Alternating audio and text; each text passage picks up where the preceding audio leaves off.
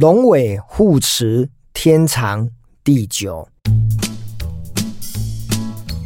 这一集呢，延续上一集，我到卓西国小当毕业典礼的致辞的嘉宾，我想要讲一个案外案哦，就是上一集呢有提到的重点。我呢是自己开车从台南呢开到了玉里，然后住在玉里，隔天呢一早就举办了这个毕业典礼，所以我在前一天下午呢，我是从台南出发，然后开车开到了这个花莲。那大家知道，如果你走台九线的话，你可能会行经这个池上。那我记得很清楚哦，我车子开到了池上，池上是台东的最北端哦。再往北走，就经过了呃花莲的富里，然后再往往北呢，就是玉里。玉里的旁边呢，就是卓溪哦。那大概这是地理位置。那等到我下午大概五点多的时候呢，我车子开到了这个池上。大家知道，在这个六月的时候啊，稻穗啊正金黄啊，然后呢，如果风啊比较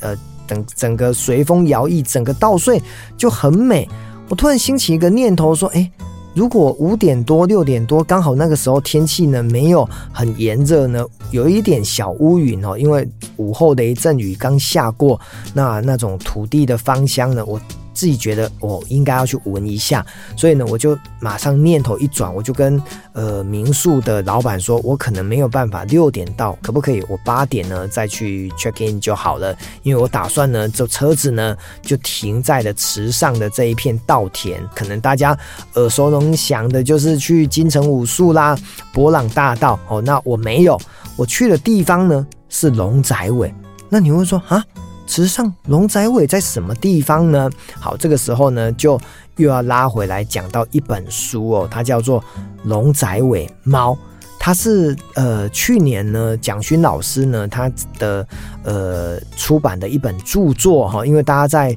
疫情爆发的时候三级警戒，所以呢蒋勋老师。本来呢要回台北，那很多的朋友就跟他说：“哎呀，台北的疫情可能比乡下来的更严重，还是呢你就常住在池上就好了哈。”所以他很快的就。跟这个台东的友人呢，确定有一间房子，他可以住在那边。那那个地点呢，就是在池上的最南端，它的这个地名呢，就叫做龙仔尾哈。那龙仔尾如果翻成台语，然后就是龙阿尾，龙的尾巴的意思。那蒋老师呢，就住在那边，所以住了三个月哈。那过着一个呃没有跟人接触的日子。那可是呢，在那个地方呢，有很多的猫，呃，大概呢会来跟他玩哦。所以呢，他写了一本书叫《龙仔尾猫》。所以呢，当我到池上去的时候呢，因为我看了这一本书，我就在想说，我可不可以呢，就用跑步的方式，我车子停在比较外围呢，我就开始慢跑。那因为大家知道，我有一个慢跑的习惯，就是呃，每次呢跑个五公里、六公里，一个月呢跑个十次，这样子我就每个月呢就有五十公里的。达标的数字哈，这我已经连续呃这样子跑了三年多的时间。好，所以我车子呢在五点多的时间呢，我就停在路边，那我就换了整个运动服装，我就开始一路往前冲哦我就我的 Google 手机呢，呃，我就输入了龙仔尾哈，那就给我一个地标，我一看，哎、欸。二点多公里就到了哈，所以我想说，哎，跑去再跑回来，刚好呢就可以满足五公里的这个数字嘛，哈，好，那我就跑咯，一直跑，一直跑，跑到了真的到了龙仔尾那个地方呢，也算是一个小农庄啊，一个小社区，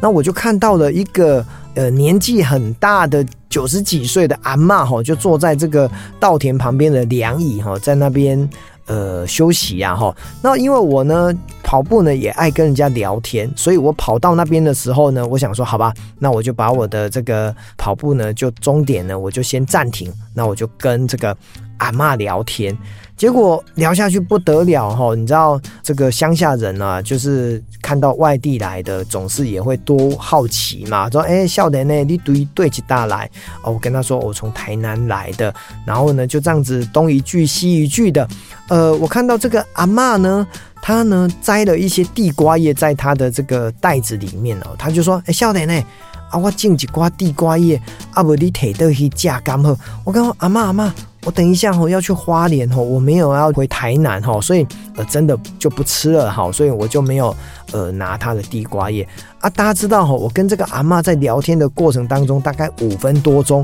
大家知道乡下人哦，看到有外人来到这个社区啊，很多人呢就会走出来，也想要跟我聊天。所以呢，不到几分钟的时间呢，在这个凉亭的地方呢，总共聚集了五个人啊，不包含我，有还有另外五个人。然后呢，就在那边跟我东一句，那么哈拉聊来聊去。那我就觉得很好玩，你知道吗？那后来呢，我就请其中的一位年轻人说：“哎，你可不可以帮我拍一张照？哈，因为在这个凉椅的后面，就是整个稻田呐，啊，还有一些很美的这个山峦呐。我觉得可以跟大家拍一张照，呃，留下一个池上的很美丽的一个回忆呀。哈，这个是呃，甚至呢，我要表达就是，嗯，这个阿嬷呢，对我这个外来的观光客或者是外来的人呢，竟然这么。大方哦，要给我地瓜叶，我想要用这个照片呢来记录这个人生啊哈，那我们就拍了照片。那我自己呢，每次拍照呢，我就会说，哎，来，请大家跟我比个赞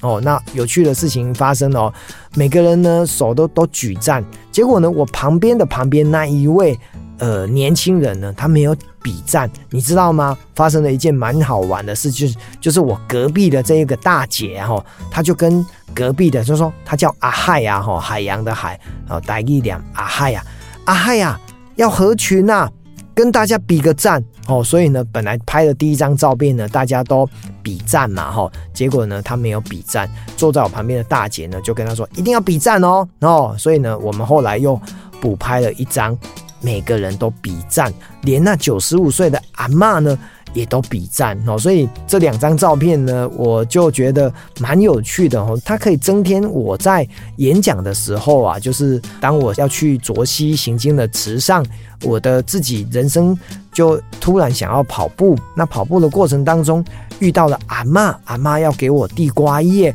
那后来呢，大家乡下人喜欢聊天，都来聚集了。聚集之后呢，我想要留下一张照片来记录。结果呢，有一个年轻人没比赞，结果呢，又被他的农村里面的大姐大呢要求要比赞。这整个过程呢，就是非常的意外。它不在我的要去卓西国小的过程当中应该要发生的剧本，而它却是。一个在我现在的生命记忆当中充满着回忆的好故事哦，所以我常跟很多人讲说哈，很多时候你在追求的还真的不是终点的那个结果，而是在这个人生的道路上，你跟人跟很多的事情发生的过程当中，你内心或者是产生的对话。而得到的更多的记忆，它反而是人生更有趣的养分哈。所以我在这个龙仔尾遇到了这一群非常淳朴的新朋友哦，或者是说